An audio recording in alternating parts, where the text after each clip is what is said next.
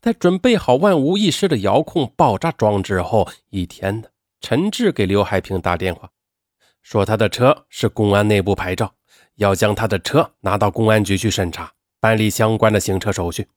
刘海平他丝毫没有怀疑，让他过来拿了车。陈志自然是借此机会将爆炸装置安放在了刘海平的汽车油箱里，一切准备就绪。炎热的夏天已经将济南变成了一个大火炉。看到市区温度高达三十八度，有车辆自燃的报道后，陈志决定动手了。他经常的跟踪在刘海平车后，寻找时机下手。二零零七年七月九日下午，陈志悄悄的乘车尾随着开着蓝色思域轿车的刘海平下班回家。就在路经建设中路招商银行附近时，刘海平的汽车突然和一辆的士发生了刮擦。这正是一个制造两车刮擦、引发油箱自燃爆炸的绝佳时机。陈志。悄无声息地按动了手中的遥控装置。十七时三十四分，刘海平的汽车发生了震耳欲聋的爆炸。然而，让陈志万万没想到的是，他当初只是想让微量炸药引爆汽车油箱，造成汽车油箱自燃的假象的。可谁知呢？他安放的炸药过量了。而且由于思域轿车油箱的密封性很好，这就使得油箱犹如一个巨型的炸弹，将刘海平以及私家车炸的是支离破碎，大大的超出了陈志的预期。在这起爆炸案中，与刘海平的车有过刮擦的的士司机只受了烧伤，头发烧没了，被送往医院后便脱离了生命危险。因为刘海平的汽车爆炸呀，是从他的座位底下起爆的，因此将他炸的是四分五裂。而的士车呢是捷达车，钢板比较厚，因此炸弹的冲击力并没有夺去的士司机的性命。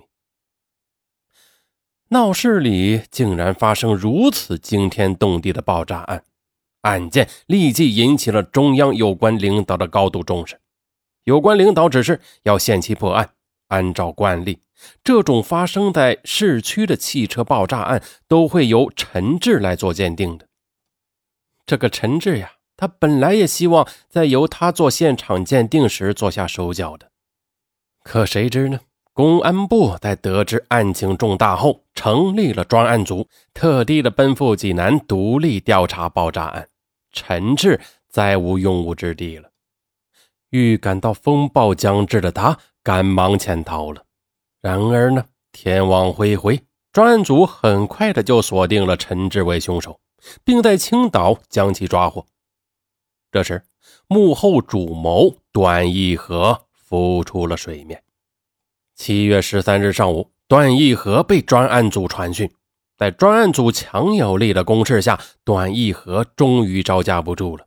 他交代了与刘海平十三年的婚外情和杀害他的事实。随后，段义和还向专案组供述了自己受贿的罪行。后来，专案组在刘海平的住处发现了他受贿贪污的近百万现金和财物。案件真相大白后，在济南市民中造成了极坏的影响。人们没想到这起爆炸案的背后竟有如此不堪的内幕。谁也没有想到，这个外表朴实谦和、很有工作魅力的副省级高官，居然如此的凶残。其后，段义和牵发出来的经济问题，更加重了他的罪孽。因为段义和是全国人大代表、济南市的人大主任，山东省济南市人大常委会在二零零七年七月十六日召开会议，投票决定。罢免市人大常委主任段义和的第十届全国人民代表大会代表职务，报全国人民代表大会常务委员会备案。段义和济南市人大常委主任职务相应撤销。大会同时还通报了段义和长期包养情夫，并涉嫌爆炸杀人严重的犯罪问题，需要进一步调查。中共山东省委作出决定。开除段义和党籍公职，并向社会通报段义和的罪行。段义和被依法逮捕后，有关方面指定山东省淄博市中级人民法院审理段义和杀人案。二零零七年八月六日，山东省淄博市中级人民法院一审公开开庭审理此案，并于八月九日作出一审判决，认定。段义和犯爆炸罪，判处死刑，剥夺政治权利终身；犯受贿罪，判处有期徒刑十五年；犯巨额财产来源不明罪，判处有期徒刑两年。决定执行死刑，剥夺政治权利终身。认定陈志犯爆炸罪，判处死刑，剥夺政治权利终身。戏剧性的一幕啊！在一审判决时发生了。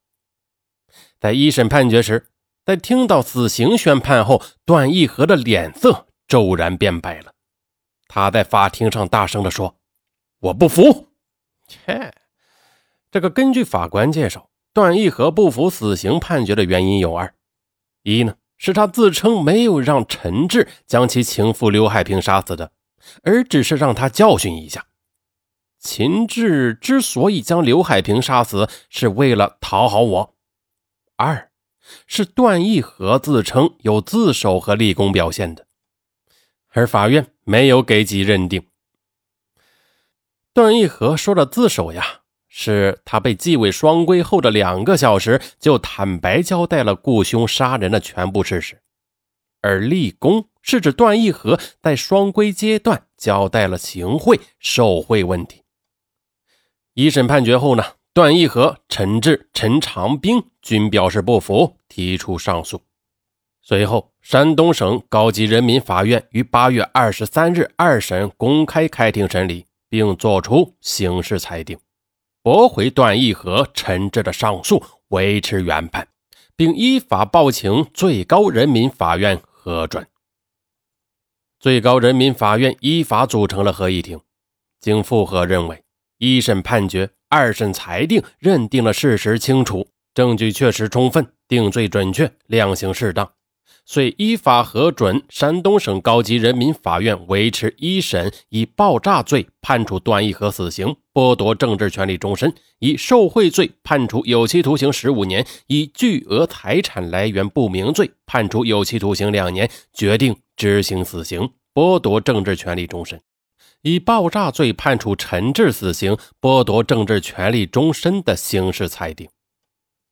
二零零七年九月五日，经最高人民法院核准，济南爆炸案主犯段义和、陈志在山东济南被执行死刑。触目惊心呐！济南爆炸案暴露出的高官情妇问题，段义和他收入有限的。但是却能常年的包养情夫，并且为情夫谋取私利。那段义和为刘海平买房买车，他的钱又是从哪里来的呢？很简单了，有人送啊。例如那个当了多年乡镇党委书记的李平，他十分的想进步，他就多次找到老段沟通，每次沟通不是现金就是购物卡，或者呢是轿车。送了大约七十万元后，李平便顺利的由济南市姚家镇党委书记晋升为济南市历下区区委副书记。这个钱呢，是送出去了吗？不过这还得捞回来吗？不是，这就是买官卖官的一般规律了。二零零六年，这位历下区区委副书记因为受贿、巨额财产来源不明罪，被法院判处有期徒刑十六年。生活作风啊，不是小节。那段义和把权力当成了谋取私利和私欲的工具，并把这种权利看得高于一切。他侥幸的认为自己可以凌驾于法律之上的，但是却最终。酿成了这一起恶劣的案件。领导干部生活作风问题啊，绝对不是个人问题，它会导致干部违法乱纪，影响党的形象。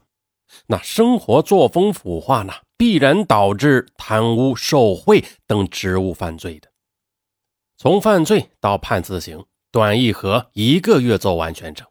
该案的处理速度开创了中国司法史的先河。自2007年7月9日下午爆炸案发生至8月9日一审宣判，历时一个月。其中，警方刑事侦查总计十一天，检方审查起诉五天，法院从接到起诉立案到开庭审理至作出一审宣判十五天。段义和终于消失在人们的视线之外了。看看他生前潇洒的领导照片。看看他每一篇掷地有声、正义言辞的讲稿，看看他曾经在电视上正义凛然的镜头，真让人感叹造化弄人。我想他做梦都不会想到会以这样的结局离开这个世界吧。